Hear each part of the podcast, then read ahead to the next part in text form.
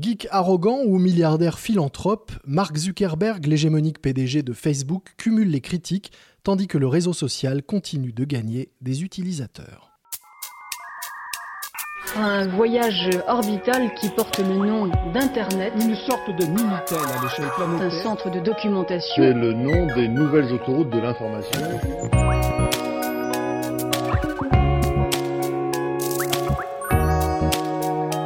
Les génies du numérique un podcast capital. We face a number of important issues around privacy, safety, and democracy. And you will rightfully have some hard questions. Sur son visage poupon d'éternel adolescent, l'air est grave et les traits sont tirés. Auditionné par les sénateurs américains en avril 2018 à propos de la responsabilité de Facebook dans un énième scandale sur l'utilisation des données personnelles de ses utilisateurs, Mark Zuckerberg ne semble pas très détendu. Pour autant, il n'a finalement pas lâché grand-chose face au feu nourri des questions des élus. C'est peut-être là l'un des paradoxes qui le résume le mieux. Souvent décrit comme timide, mal à l'aise en public, le désormais trentenaire règne pourtant sur le plus important réseau social du monde qu'il a su pérenniser en le faisant sans cesse évoluer. Une réussite qui lui vaut d'être perçu comme un génie du numérique. Il a en tout cas développé ses talents de façon précoce. Né en 1984 d'un père dentiste et d'une mère psychiatre dans l'État de New York, Mark Zuckerberg, surnommé Zuck, se frotte très vite aux ordinateurs. Initié à l'informatique par son père, il relie par exemple les ordinateurs de la maison familiale avec celui du cabinet paternel pour leur permettre de communiquer via une messagerie instantanée. Plus tard, il invente Synapse Media Player, un lecteur de musique capable de s'adapter au goût de l'utilisateur grâce à l'intelligence artificielle. C'est donc avec déjà un sérieux bagage informatique qu'il intègre Harvard en 2002. Au sein de la prestigieuse université, Mark Zuckerberg se fait vite remarquer en développant FaceMash dans sa chambre d'étudiants. Il s'agit d'un programme qui permet aux étudiants de voter pour choisir, entre deux personnes du campus, celle qu'ils considèrent comme étant la plus sexy. Le service suscite 22 000 votes en quelques heures, mais provoque un véritable tollé. Les photos des étudiants utilisées ont été piratées. Convoqué par le conseil d'administration, Mark Zuckerberg ferme le site. En 2004, il lance avec Dustin Moskovitz, Eduardo Severin, Andrew McCollum et Chris Hughes The Facebook, une sorte d'annuaire en ligne permettant de connecter ses membres entre eux. D'abord réservé aux étudiants de Harvard, le site est progressivement ouvert à d'autres universités, puis au grand public en 2006. Mark Zuckerberg abandonne alors l'université afin de se consacrer au développement du site rebaptisé Facebook et s'installe à Palo Alto en Californie. Progressivement, il augmente les fonctionnalités du réseau. Il module par exemple la présentation du fil d'actualité, il intègre la fonction Like en 2005, puis il ouvre la possibilité à des tiers de développer des applications intégrées sur le réseau, ou encore la possibilité de discuter en direct entre utilisateurs. Rapidement, Facebook tisse sa toile faisant de plus en plus d'adeptes dans le monde. Il passe la barre symbolique des 500 millions de membres en 2010 et atteint le milliard en 2012. Aujourd'hui, Facebook compte plus de 2,2 milliards d'utilisateurs actifs chaque mois. Son point fort, évoluer sans cesse pour répondre aux besoins des utilisateurs. La plateforme, qui est constamment modifiée, n'a d'ailleurs plus grand-chose à voir avec ce qu'elle était à ses débuts. Elle teste sans cesse de nouvelles fonctionnalités dont certaines sont des succès. C'est le cas du like ou de la panoplie de réactions aujourd'hui disponibles. D'autres, en revanche, sont régulièrement abandonnées, comme le Fil Explorer, une expérimentation consistant à exclure les annonceurs et les médias du fil d'actualité pour les rassembler sur un fil distinct. Peu importe, l'essentiel étant pour le patron d'agir vite et de casser des choses pour pouvoir apprendre de ses échecs et continuer à progresser rapidement. Pour asseoir la domination de sa plateforme, Mark Zuckerberg ne se contente d'ailleurs pas d'encourager l'innovation en interne, il mise aussi beaucoup sur celle d'autres startups. Il a ainsi racheté l'application d'échange de photos Instagram pour un milliard de dollars et a déboursé 22 milliards de dollars pour s'offrir WhatsApp, l'appli de messagerie instantanée. Des investissements qui lui assurent une audience chez les plus jeunes qui plébiscitent ces deux réseaux. Si l'ambitieux PDG peut se permettre de telles opérations, c'est parce qu'il a fait de Facebook une véritable machine à cash.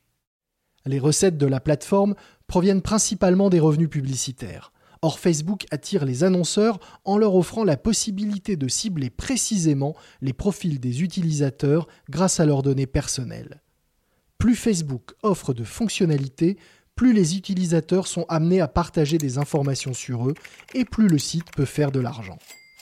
L'année dernière, la plateforme a réalisé un chiffre d'affaires de 40,65 milliards de dollars, en hausse de 47%, et un bénéfice net de plus de 15 milliards de dollars. Avec une fortune personnelle évaluée à 71 milliards de dollars, Mark Zuckerberg figure désormais parmi les hommes les plus riches de la planète selon le magazine américain Forbes. Mais l'argent ne serait pas la principale motivation de ce féru de mythologie grecque qui se fixe chaque année un nouveau challenge, comme apprendre le mandarin, créer une intelligence artificielle domestique ou visiter chaque État des États-Unis. Ce qu'il veut, c'est changer le monde. À l'origine, dit-il, Facebook n'a pas été créé pour être une entreprise. Facebook a été construit pour accomplir une mission sociale, pour rendre le monde plus ouvert et plus connecté. Mark Zuckerberg est convaincu que la transparence est un progrès et que sa plateforme peut améliorer le monde. L'entrepreneur est aussi un philanthrope donnant en faveur des projets éducatifs ou à la fondation de la Silicon Valley qu'il a créée avec sa femme Priscilla Chan, une pédiatre rencontrée à l'université. Le 1er décembre 2015, le couple annonce la naissance de leur première fille, Maxima, et la création de la Chan Zuckerberg Initiative.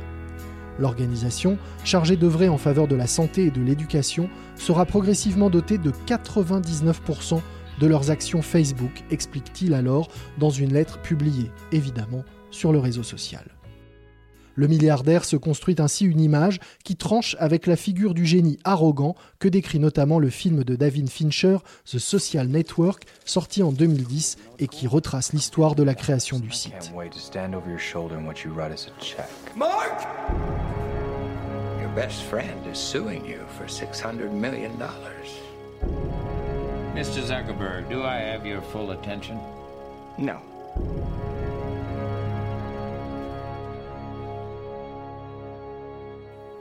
La saga Facebook est en effet émaillée de scandales. Mark Zuckerberg aurait ainsi d'abord piqué leur idée à un groupe d'étudiants qui lui avaient demandé de travailler sur leur projet, un projet ressemblant étrangement à Facebook. Leurs plaintes ont abouti à un accord financier. Le patron fut ensuite accusé par Eduardo Savrin, un des cofondateurs, de l'avoir évincé de l'entreprise. Mais au-delà de sa personnalité, c'est le fonctionnement et l'influence de Facebook qui font polémique. Harcèlement en ligne, propagation de fake news, défaut de modération, la plateforme fait l'objet de nombreuses et régulières critiques. Sa politique de confidentialité et l'utilisation des données personnelles des utilisateurs sont régulièrement questionnées. La notion de vie privée semble même étrangère à Mark Zuckerberg. Pour lui, dès lors que les données sont disponibles, il peut s'en servir, expliquent certains de ses détracteurs. Dernier scandale en date, le piratage de plus de 50 millions de comptes révélé fin 2018 suite à la découverte d'une nouvelle faille de sécurité. Un bug qui tombe mal après l'affaire Cambridge Analytica qui avait plongé Facebook dans la tourmente après la fuite des données de 87 millions de comptes utilisés par ce cabinet de conseil dans un but de profilage politique. Convoqué par les sénateurs américains, puis par le Parlement européen, Mark Zuckerberg avait alors multiplié les excuses et assuré que le réseau social travaillait dur pour éviter qu'un tel détournement ne se reproduise. Raté et plutôt hypocrite, vu que son business model repose justement sur l'exploitation des données des utilisateurs. Des rumeurs appelant à la démission du milliardaire circulent régulièrement, mais avec 60% des droits de vote, le petit génie a assuré ses arrières. Il ne peut pas être viré. Reste à savoir si celui qui a refusé à plusieurs reprises de vendre son bébé pour une coquette somme à ses débuts pourrait désormais choisir de quitter le navire en pleine tempête. Un portrait signé Marion Perrier, lu par Lomique Guillot et réalisé par Lucas Vibo.